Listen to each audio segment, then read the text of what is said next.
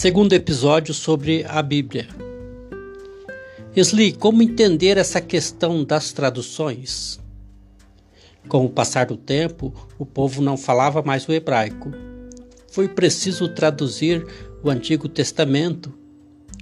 Em 250 a.C., em Alexandria, 70 sábios traduziram o Antigo Testamento para o grego.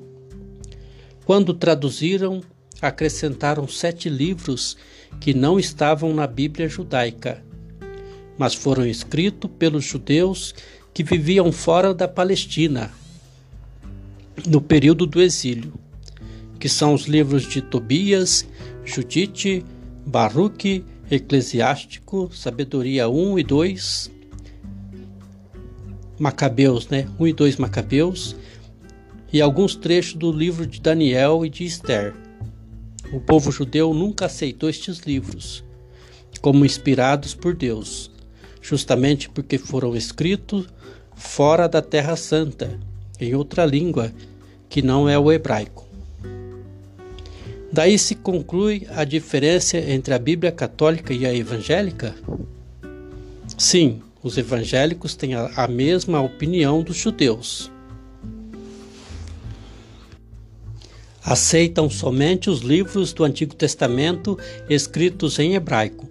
Por isso a Bíblia deles tem sete livros a menos, aqueles mencionados. Acontece que os judeus, como não aceitaram Cristo, não têm o Novo Testamento. Já os protestantes aceitam Cristo e, portanto, o Novo Testamento, que foi todo escrito em grego e quase todo fora da Palestina. O que são livros apócrifos? Muitos escritos da época do Antigo Testamento e também do Novo não entraram na Bíblia por serem de origem incerta e duvidosa na sua inspiração. É isso que significa apócrifo, sem origem certa. Eles não são reconhecidos como palavra de Deus.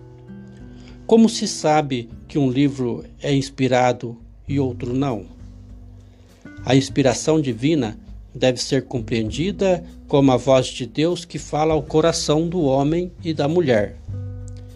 Na oração, a pessoa deixa-se iluminar por Deus, se abre para compreender a vontade e os desígnios de Deus. Foi isso que as pessoas que escreveram a Bíblia fizeram.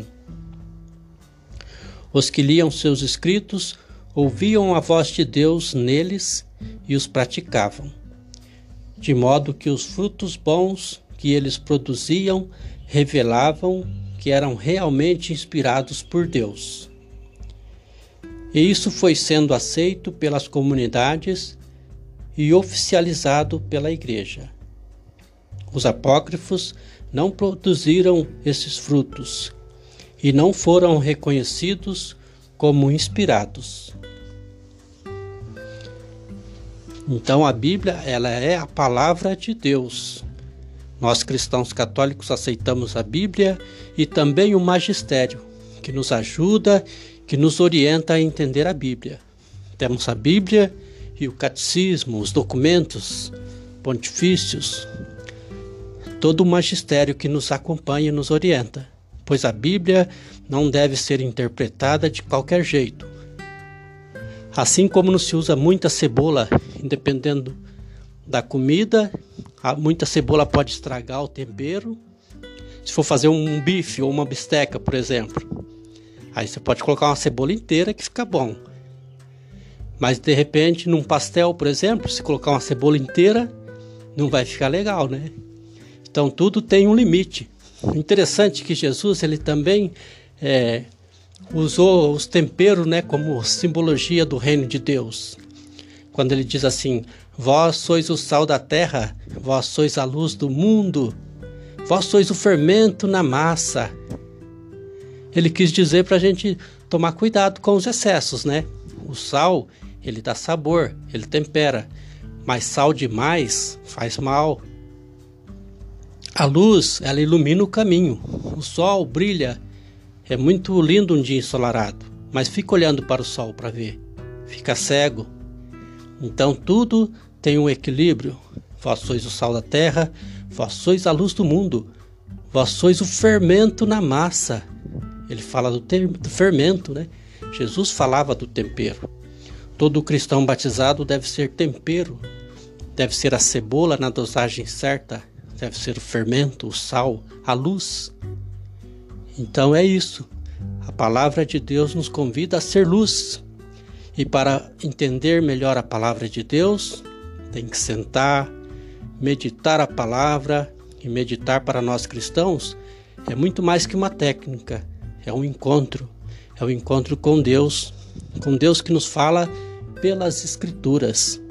Deus nos fala pela vida, pelo cotidiano, no nosso consciente, na nossa mente, mas nos fala pela palavra. E aí entra a importância da leitura orante, da Lexo Divina, a leitura orante da palavra de Deus. Tem uma historinha que diz assim que o, o cara falou assim: "Vou ver o que, que Deus tem para me dizer hoje". Abriu a Bíblia e lá estava escrito assim: O que tiver que fazer. Não, ele falou assim: Vou ver o que, que Deus tem para me dizer. E abriu a Bíblia e lá estava escrito assim: E Judas foi e se enforcou. Aí ele fechou a Bíblia assustado. Pensou: Não, não pode ser isso. Abriu de novo. Na outra parte lá estava escrito assim: Vai tu e faze o mesmo. Aí ele fechou depressa a Bíblia e falou: Não, não pode ser. Deus não está me dizendo isso. Aí ele abriu de novo e estava escrito assim: E o que tiver que fazer, fazei-o depressa. Então, é essa historinha para ilustrar o seguinte: a Bíblia não pode ser lida de qualquer jeito, de qualquer maneira. A Bíblia não é horóscopo, a Bíblia é palavra de Deus. E se a gente não entende, tem que pegar alguém que entenda e nos ensina. E aí entra o papel do catequista, do presbítero.